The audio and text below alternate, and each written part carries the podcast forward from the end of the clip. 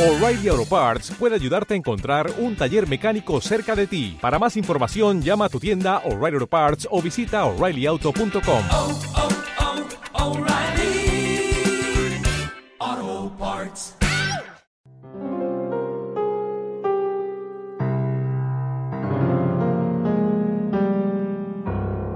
En aquel tiempo se acercaron a Jesús unos fariseos y le preguntaron, para ponerlo a prueba, ¿es lícito a un hombre repudiar a su mujer por cualquier motivo?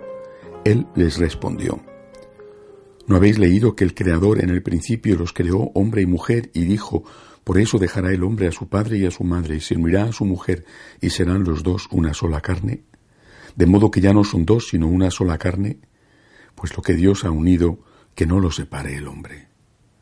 Ellos insistieron, ¿y por qué mandó Moisés darle acta de divorcio y repudiarla? Él les contestó, por la dureza de vuestro corazón os permitió Moisés repudiar a vuestras mujeres, pero al principio no era así. Pero yo os digo que si uno repudia a su mujer, no hablo de unión ilegítima, y se casa con otra, comete adulterio. Los discípulos le replicaron, si esa es la situación del hombre con la mujer, no trae cuenta casarse. Pero él les dijo, no todos entienden esto, solo los que han recibido ese don. Hay eunucos que salieron así del vientre de su madre, a otros los hicieron los hombres, y hay quienes se hacen eunucos ellos mismos por el reino de los cielos. El que pueda entender, entienda. Palabra del Señor. El Señor tiene muy claro eh, que a lo largo de los siglos hubo eh, ciertamente eh, adherencias en la ley de Moisés que no eran las que estaban en el plan original de Dios. Eh, aquellas 631 obligaciones que tenían que cumplir los buenos judíos para tener paz de conciencia y que eran tan complejas, entre otras cosas dificilísimas de retener todas en la memoria, que el que las cumplía se sentía un héroe y se sentía satisfecho y pensaba que ya no debía nada a Dios y que por lo tanto se había ganado la salvación. Bueno, pues entre aquellas 631 obligaciones morales eh, estaban al mismo nivel no comerse, por ejemplo, el nervio ciático del animal o no tener relaciones sexuales con la propia hija. Estaban al mismo nivel en la forma de cortarse el cabello con eh, no pegar al padre o a la madre. Eh, eh, eso es evidente que es una barbaridad.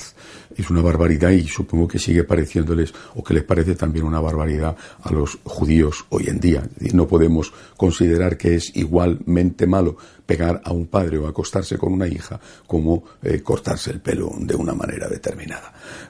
Es decir, son adherencias que no estaban previstas en el plan inicial de Dios y que se fueron añadiendo y que el Señor, lo repite muchas veces, viene a purificar, es decir, viene a poner las cosas en su sitio y viene a quitar aquellas cosas que no son, aunque se consideraran pecado, por ejemplo, eh, eh, hacer un trabajo eh, el sábado para ayudar a una persona, que no son pecado aunque se consideraran tal. Además, otras cosas que se habían convertido en costumbres y que no estaban en el plan inicial de Dios. El hecho del divorcio es una de ellas. El divorcio totalmente asumido no solo por la cultura judía, sino por toda la cultura que le rodeaba, la griega, la romana, la egipcia, por todo el mundo eh, eh, era aceptado, eso no estaba en el plan de Dios y Jesús se enfrenta con ello. De una forma además radical. Eh, este texto que he leído explica además muy bien cuál es la única excepción que permite Jesús eh, para, para la separación del hombre y de la mujer.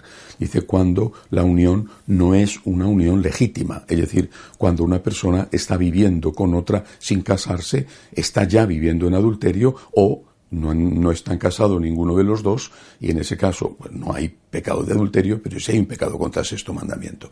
En ese caso de unión ilegítima sí está permitida la separación, sí está permitido el divorcio, la, separación sin más si no hay vínculo civil o el divorcio si hay vínculo civil pero no hay vínculo religioso.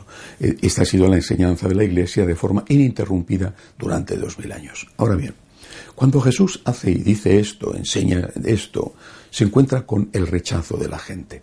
Eh, debían encontrarse sobre todo con el rechazo de los hombres, que eran los que mandaban, porque esto beneficiaba al hombre, aunque la mujer supuestamente podía divorciarse, en la práctica en poquísimas ocasiones eso ocurría. Era el hombre el que se divorciaba e incluso el que repudiaba, que era una especie de divorcio sin tener necesidad de dar motivos, sin tener que dar justificaciones. Y esta cultura de su época y cultura machista es la que se enfrenta con Jesús. No creo que fuera este el motivo por el cual le matan.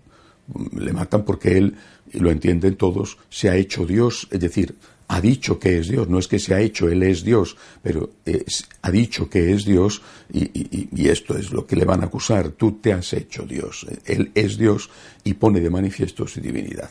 Y le matan porque también, por ejemplo, eh, estropea el negocio, critica el negocio del templo, quiere purificar la ley de la religión de tal manera que haya una relación con Dios como raíz de todo y no un comercio como raíz y motivo principal de todo. Bueno, eh, son seguramente varias cosas.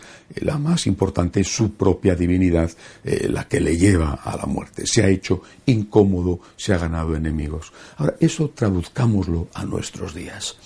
Y la traducción a nuestros días es que la Iglesia sigue los pasos de Jesús y está diciendo lo que dijo Jesús, está diciendo, por ejemplo, en el tema del divorcio, que no es posible, en una cultura, la nuestra, mm, divorcista como era aquella, está diciendo que eso no es posible, eso incomoda, incluso aunque la mayor parte de los que eh, van a recurrir al divorcio no tienen nada que ver con la Iglesia, o bien porque no son católicos, o bien porque siendo católicos no son practicantes. Y, por tanto les da exactamente lo mismo lo que diga la Iglesia sobre ese asunto. Eh, igual que les da lo mismo lo que diga la Iglesia sobre el aborto, pero sin embargo el hecho de que la Iglesia lo diga, aún no siendo ellos católicos o no siendo católicos practicantes, sin embargo eso les fastidia. La Iglesia tiene un prestigio de moralidad, es decir, es, la gran institución mundial que establece el criterio sobre el bien y el mal. Los estados, los estados respectivos, los gobiernos respectivos, tienen el criterio de la legalidad. Ellos, con sus leyes, que establecen lo que es legal o no es legal, pero no pueden establecer lo que es moral o lo que no es moral. Y aunque lo legal tienda a confundirse con lo moral, es decir, con lo bueno moralmente, sin embargo, no es así. Y en el fondo, en el fondo se sabe que no es así. Por eso hay que desprestigiar a la Iglesia.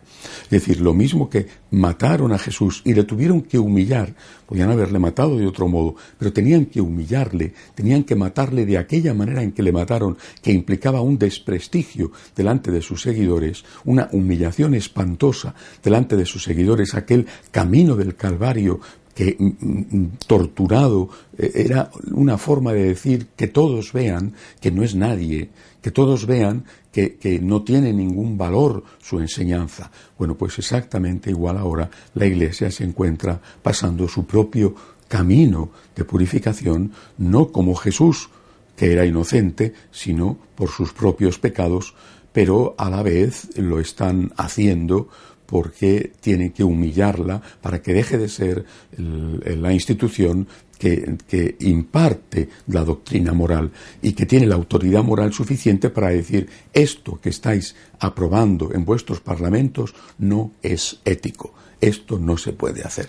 Tema del divorcio, tema del aborto, cuestión de la ideología de género, de todo aquello que hoy va contra el mundo, contra la enseñanza ética del mundo, todo aquello que la Iglesia eh, eh, se niega a aceptar, todo eso es la causa por lo cual está pasando lo que está pasando.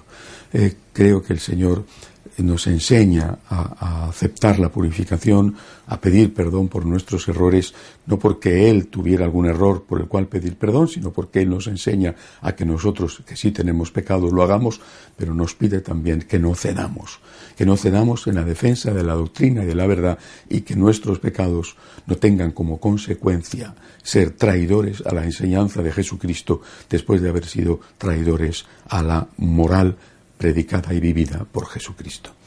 De pie, por favor.